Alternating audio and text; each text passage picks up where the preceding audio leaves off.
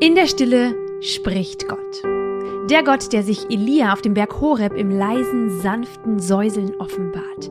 Nicht im Erdbeben, nicht im Sturm, nicht im Feuer ist Gott, sondern im leisen Hauch oder im Ton leisen Wehens. All das sind verschiedene Übersetzungen für diese Begriffe, die dort stehen. Und es geht dort darum, dass Gott in der Stille kaum hörbar spricht, dass er da ist, dass seine Gegenwart sichtbar und spürbar wird. Stille. Für viele Christen ist das etwas, was sie in ihrer Gottesbeziehung nicht besonders gut hinkriegen. Warum das so ist und äh, vor allem, wie wir Gott in der Stille begegnen sollen, darum geht es heute in diesem Video und wie immer gibt es jede Menge Praxistipps und Anregungen für euch zum Ausprobieren. Und deswegen würde ich sagen, lasst uns einsteigen.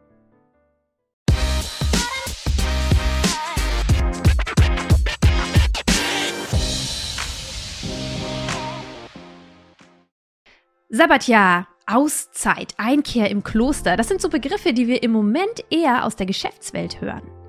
Für mich ist es ein Zeichen, dass mal wieder die Themen der Bibel, obwohl sie tausende von Jahren alt sind, heute nach wie vor aktuell und relevant sind.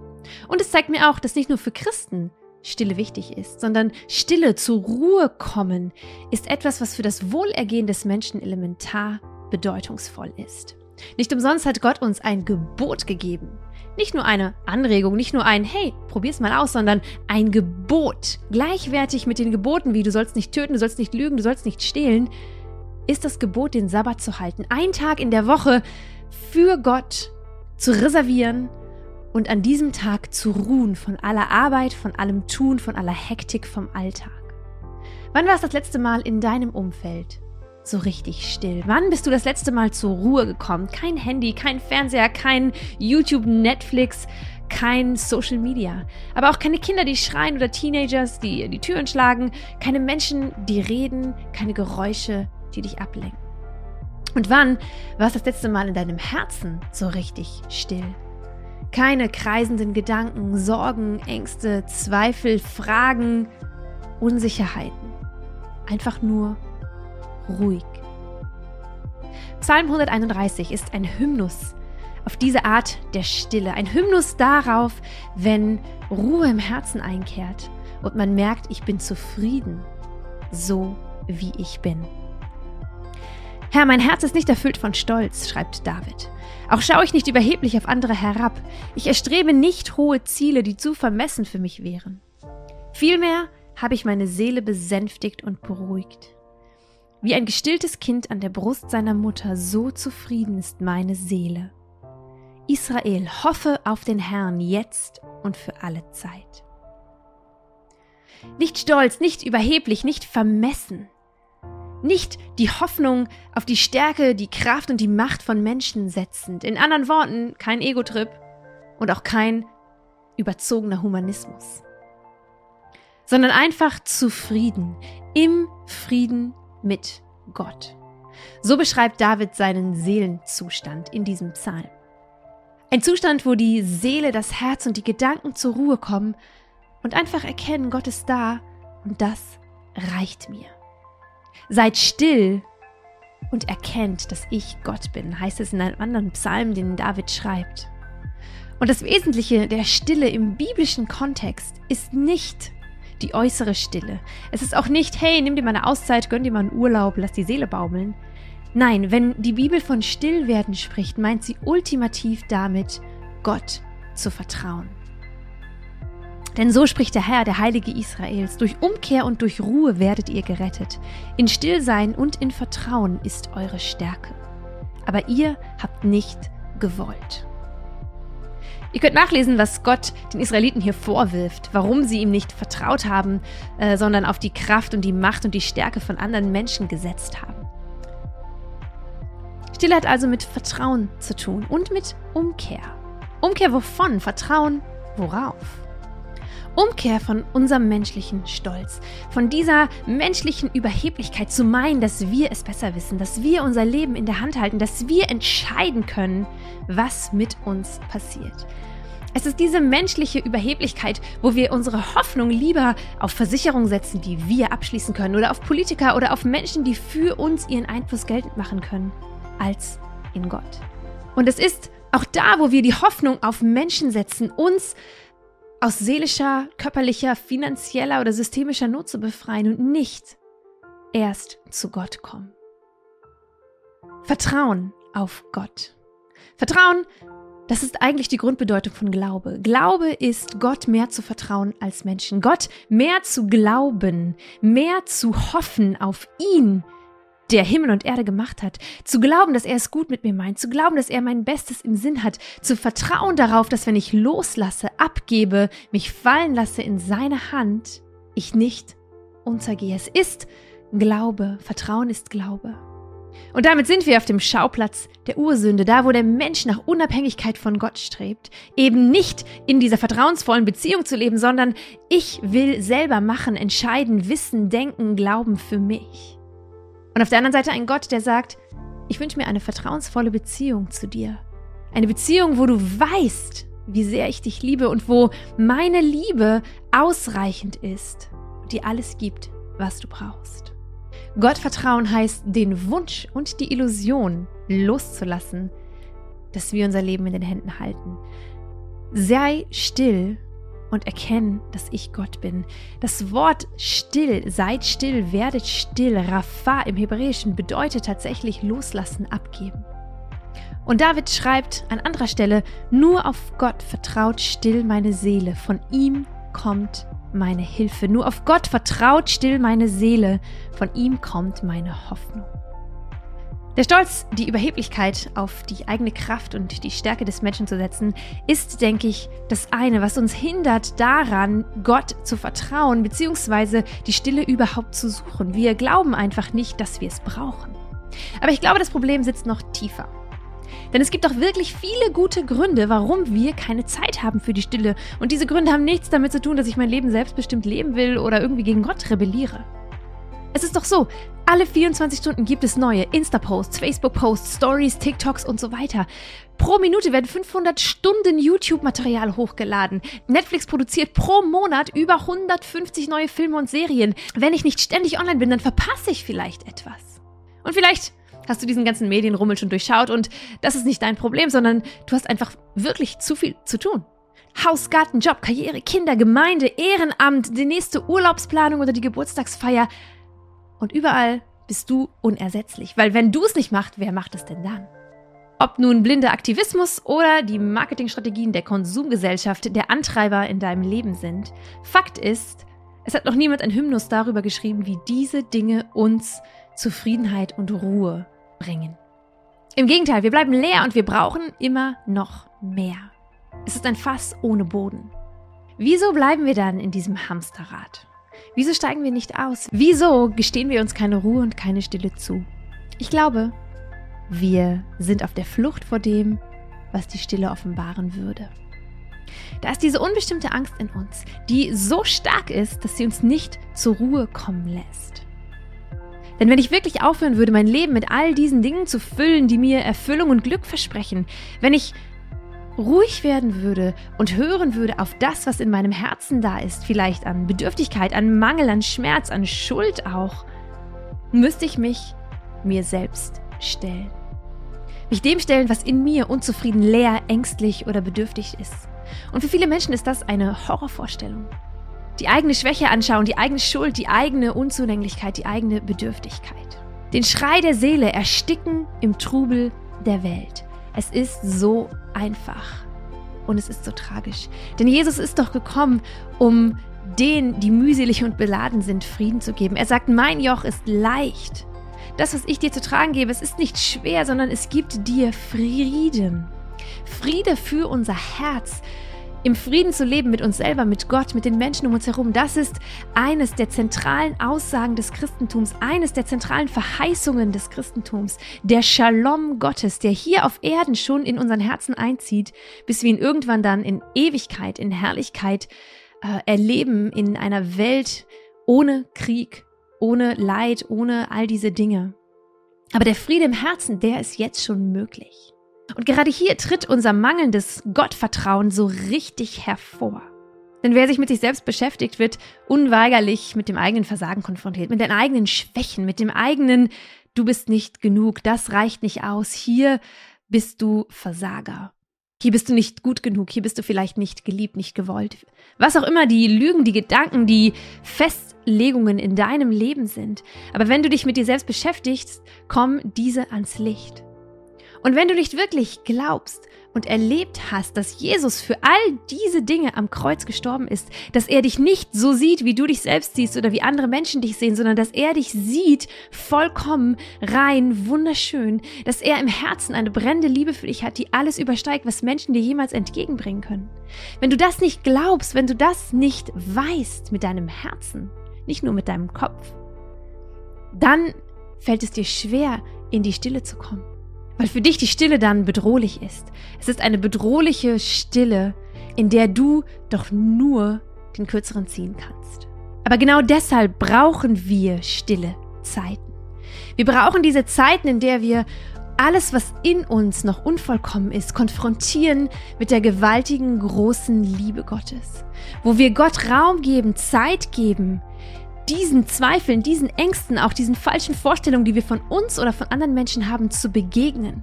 Wir brauchen Stille, damit nicht die Stimmen dieser Welt und auch nicht die Stimmen unseres Herzens den Ton angeben, sondern dieses leise, sanfte Säuseln Gottes, der uns Klarheit, Wahrheit, Richtung und Liebe und Frieden schenkt. Und damit sind wir endlich im Praxisteil angekommen und schauen uns an, wie Stille in deinem Leben Einzug finden kann. Und dabei gilt, die innere Stille entsteht durch die äußere Stille. Jesus hat regelmäßig die Stille gesucht. Frühmorgens, als es noch sehr dunkel war, stand er auf und ging hinaus und ging fort an einen einsamen Ort und betete dort. Wir lesen das von Jesus öfter, wir lesen, dass er über Nacht teilweise gebetet hat, dass er immer wieder die Einsamkeit weg von seinen Jüngern, von den Leuten gesucht hat und dort mit Gott gesprochen, geredet hat, um Klarheit, um Einsicht, vielleicht auch einfach die Gemeinschaft mit Gott genossen hat. Und wir merken, dass es Jesus nicht darum geht, aus dem hektischen Alltag zu entfliehen und Stille irgendwie zu machen, sondern dass er aus einer Stille heraus seinen Alltag bewältigt hat. Das heißt, stille Zeiten solltest du nicht erst implementieren, wenn du kurz vorm Burnout stehst oder wenn du einfach nicht mehr kannst, sondern Stille Zeiten sollten präventiv sein. Sie sollten ein Lebensstil werden. Sie sollten ein, ein Fundament werden, aus dem heraus du deinen Alltag meisterst. Hier sind meine Tipps für die Stille. Erstens, wann und wie oft? Wie oft du in die Stille gehst, ist völlig dir und deinem Lebensrhythmus überlassen. Du kannst versuchen, jeden Tag fünf bis zehn Minuten still zu werden. Zu Hause, morgens oder spät abends, dann, wenn die Welt an sich etwas stiller und ruhiger wird, dir ein kleines Zeitfenster herauszunehmen, wo du still wirst. Vielleicht bist du aber eher der Typ, der Zeit braucht. Äh, und du gehst statt jeden Tag fünf Minuten eine Stunde in der Woche in die Stille. Du suchst dir einen Tag und an diesem Tag ist es eine Stunde du mit Gott in der Stille. Oder du tust es einmal im Monat für einen ganzen Tag. Wann und wie oft ist nicht so ausschlaggebend, es ist eher ausschlaggebend, dass es für dich und deinen Lebensrhythmus passt. Und Achtung hier vor der Frustfalle, denn Durchhalten ist der Schlüssel. Oft, wenn wir etwas Neues anfangen, haben wir überhöhte Erwartungen oder wir äh, sind frustriert, wenn die Dinge nicht direkt so klappen, wie wir wollen. Vielleicht gehen wir in die Stille und erwarten, dass Gott direkt bam, bam, bam, bam zu uns spricht. Aber es passiert nicht so, wie wir uns das vorstellen. Mein Tipp ist deshalb, entweder du fängst ganz klein an mit 5 Minuten am Tag oder mit äh, 20 Minuten in der Woche oder du machst direkt einen Steileinstieg mit einem stille Wochenende in einem Kloster. Das ist mein persönlicher Favorit. Ich bin eher der Typ, der Zeit braucht und äh, auch die, die wirklich langen und ausgiebigen Zeiten mit Gott total genießt. Und ich habe mehrere stille Wochenenden schon äh, oder mehrere Zeiten einfach im Kloster verbracht ähm, und es war absolut super und genial, wenn man wirklich runterfährt und zur Ruhe kommt. Und für meinen Alltag, für mein Leben mit Gott, aber auch einfach in den Beziehungen zu den Menschen um mich herum, waren diese Wochenenden, diese Tage immer, immer, immer sehr gewinnbringend. Zweitens, wo? Prinzipiell gilt an einem Ort, wo du dich fallen lassen kannst, wo du zur Ruhe kommen kannst. Das kann dein Küchentisch sein, dein Wohnzimmer, dein Schlafzimmer, vielleicht ist es die Bank im Garten oder es ist äh, der kleine Spaziergang, der bei dir durch die Felder führt. Der Ort ist ganz egal, wichtig ist, dass du zur Ruhe kommen kannst. Jesus ging an einen einsamen Ort. Es hilft oft, wenn wir aus unserer gewohnten Umgebung hinausgehen und die Einsamkeit tatsächlich suchen in die Natur, dort, wo wir alleine sind, wo wir unberührt sind, wo wir gleichzeitig aber umgeben sind von Gottes Schöpfung. Ich glaube, es ist nicht umsonst so, dass viele Menschen Gott in der Natur suchen und finden, dass wir von Menschen lesen, die auf Berge steigen mussten oder durch Wüsten wandern, damit sie Gott begegnen. Wenn wir draußen in der Natur sind, sind wir Gott näher, weil wir umgeben sind von den Stimmen, von den Geräuschen, ähm, aber auch von den Bildern, die alle Gottes Herrlichkeit preisen, seine Schönheit und seine Größe. Weg von Straßengeräuschen, von Autobahnen oder auch von unserem Handy, das äh, dort keinen Empfang mehr hat. Es hilft uns, es hilft uns, in die Stille hineinzukommen und uns zu öffnen für die Stille. Und der Weg dorthin kann Vorbereitung sein. Während ich laufe, während ich gehe, und ich wünsche euch nicht, dass es so ist wie bei den meisten Menschen in der Bibel, dass sie erst 40 Tage gehen mussten, so wie Elia zum Berg Horeb, bevor sie Gottes Stimme gehört haben. Aber im Gehen, im Laufen können wir anfangen, ähm, unsere Gedanken zu lehren. Wir können anfangen, Dinge abzulegen. Vielleicht kommen uns noch Dinge, die wir unbedingt erledigen wollen. Dann können wir die ähm, irgendwo aufschreiben und uns eine mentale Notiz machen. Aber wir können, während wir Schritt für Schritt gehen zu dem Ort, wo wir Gott Raum geben wollen, können wir uns leer machen, können wir anfangen, der Stille einen Raum zu schaffen, sodass wir, wenn wir ankommen, tatsächlich auch bereit sind. Und ich habe es gerade schon erwähnt, für einen richtig guten Einstieg oder auch für so einen Bonbon zwischendurch kann ich nur wärmstens empfehlen, Angebote wahrzunehmen von Klostern und Kommunitäten, die stille Tage, Einkehrtage, Einkehrwochen anbieten. Es ist einfach nochmal etwas anderes, etwas Besonderes, an einen Ort zu gehen, wo Menschen rund um die Uhr ihr Leben damit verbringen, zu beten und Gott Raum zu geben. Ich habe euch unten mal verlinkt, ein, äh, eine Gemeinschaft, ein Kloster, wo ich öfter mal war, die auch für junge Leute gerade so stille Wochenenden anbieten. Es entspricht natürlich nicht immer so direkt der, dem Zugang oder der Spiritualität, die du vielleicht zu Hause oder in deiner Gemeinde lebst, aber das macht ja auch nichts.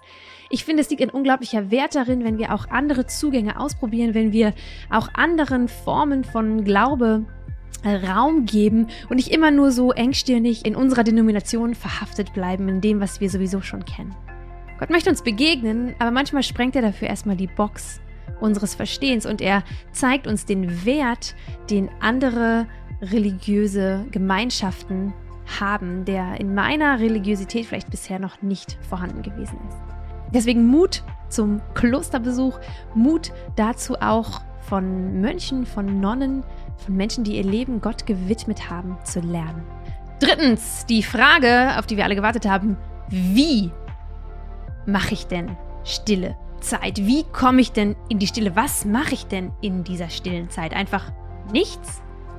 Nein, natürlich nicht. Stillsein heißt nicht, nichts zu tun. Stillsein heißt aufhören, selber zu denken, aufhören selber zu tun, aufhören selber etwas produzieren und machen zu wollen. Es bedeutet, in einen Modus zu gehen, wo wir auf Empfang stellen. Es bedeutet, sich leer machen.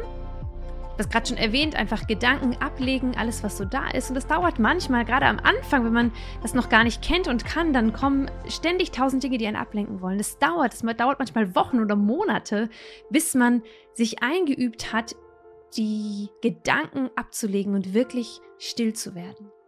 Und dann definiere ruhig, was du von der Stille erwartest.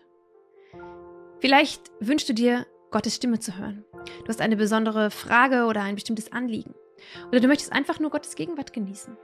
Vielleicht wünschst du dir, dass äh, Gott dir vergibt. Du willst Sünde, du willst Schuld, du willst Dinge ablegen in deinem Leben, die dich beschweren. Vielleicht möchtest du Heilung erfahren oder du suchst Trost. Was auch immer es ist, formulier das ruhig. In einem Gebet kannst du Gott sagen, ich komme jetzt in die Stille und ich wünsche mir dies und das und jenes. Aber dann werde still. Dann bete nicht eine halbe Stunde für all die Dinge, die du dir wünschst und die Sorgen, sondern nein, still werden heißt Vertrauen auf Gott. Still werden heißt, wenn ich Gott sage, was ich brauche, dann kann ich mich zurücklehnen und vertrauen, dass er mir gibt, was ich brauche, auf seine Art und auf seine Weise. Und das ist ganz wichtig, sich zu öffnen, sich bereit zu machen dafür, dass Gott einem begegnet, aber auf seine Art und Weise. nicht auf meine. Gerade am Anfang gibt es bestimmte Dinge, die dir helfen können, in die Stille zu kommen. Es gibt Lieder, die davon handeln. Stille vor dir, mein Vater oder Willkommen im Land der Ruhe. Einfach Lieder, die davon singen, wie wir ruhig werden und still werden vor Gott. Ich habe euch so ein paar Lieder unten mal in der Beschreibung aufgelistet.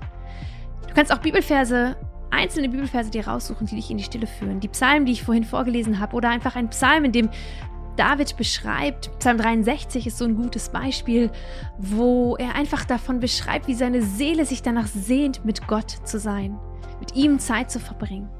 Nimm diesen Psalm, lies ihn vor, mach ihn zu deinem eigenen Gebet.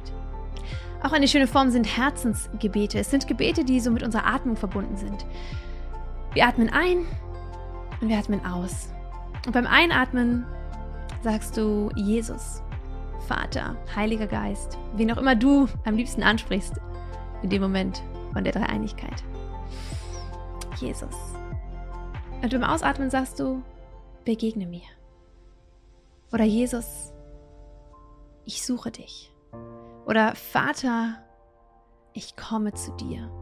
Ganz kurze Gebete und du kannst diese immer wieder wiederholen und du wirst merken, so deine Atmung passt sich deinem Gebet an.